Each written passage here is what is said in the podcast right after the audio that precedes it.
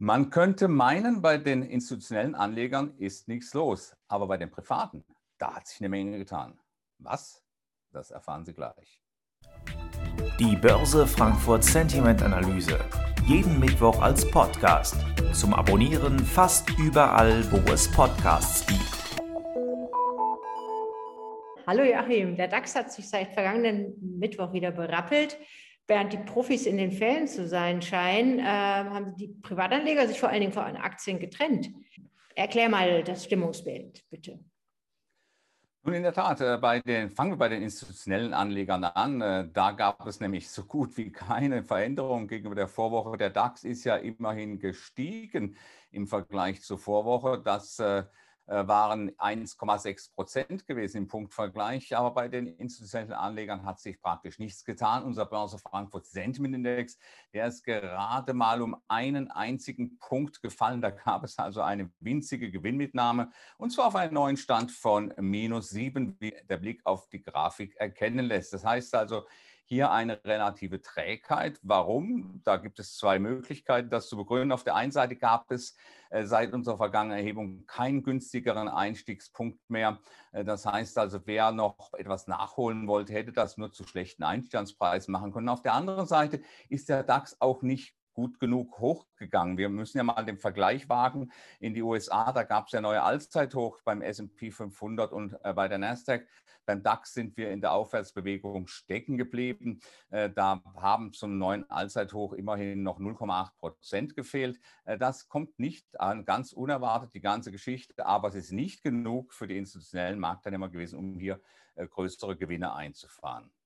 Und die Privatanleger, da haben sich etliche von ihren Aktien getrennt und relativ viele davon sind direkt auf die Short-Seite gegangen. Siehst du dahinter Gewinnmitnahmen oder was hat die Anleger bewegt, jetzt aktiv zu werden?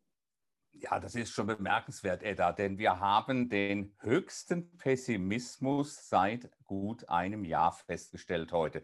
Denn unser Börse Frankfurt Sentiment Index, äh, der Blick auf die Grafik, der zeigt das, der geht hier rasant nach unten, zwölf Punkte auf einen neuen Stand von minus 16. Und da gab es also einen großen Teil, etwa 70 Prozent der Befragten, die wechselwillig waren, die haben direkt von Long auf Short gedreht. Aber bemerkenswert ist auch, dass Positionen abgebaut worden sind, die schon länger bei den Bullen waren, über Monate hinweg vielleicht zugeguckt haben und sich gesagt haben, na, wir fahren hier mit, wir machen hier mit äh, äh, bei diesem Aufwärtstrend. Und da gab es offensichtlich bei einigen Akteuren zumindest ein Umdenken. Man hat hier äh, praktisch dann auch längerfristige Gewinne realisiert. Vielleicht auch, weil hier eine gewisse Angst besteht vor den Delta-Varianten. Heute Abend haben wir auch noch die Sitzung der US-Notenbank. Also alles Dinge, wo man sich vielleicht sagt, naja, da muss ich nicht unbedingt dabei sein. Und die Meinung ist ja doch bei vielen Analysten unisono, dass es mit dem DAX hier nicht so richtig weiter nach oben gehen kann. Und deswegen hat man sich dann vermutlich gedacht, okay, dann nehmen wir mal Gewinn mit. Also die Privatanleger waren die Aktiven diese Woche. Was erwartest du unterm Strich dann für die nächsten Tage aus diesem Bild heraus? Ja, es hat sich im Prinzip nicht allzu viel geändert.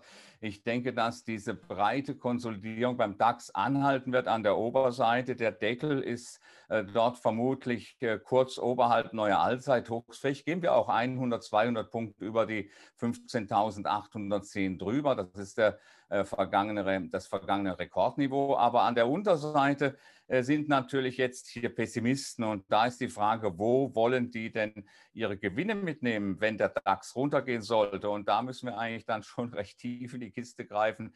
Da darf nämlich dann keine 15 mehr davor stehen beim DAX. Da äh, muss mindestens 14.000 davor stehen, vielleicht 14.900, 14.950. Genau lässt sich das nicht ausmachen, bevor das für die institutionellen Marktteilnehmer wieder attraktiv wird, um zu kaufen, aber auch für die Privatanleger. Danke für deine Einschätzung. Gerne. Die Börse Frankfurt Sentiment Analyse. Jeden Mittwoch als Podcast. Zum Abonnieren fast überall, wo es Podcasts gibt.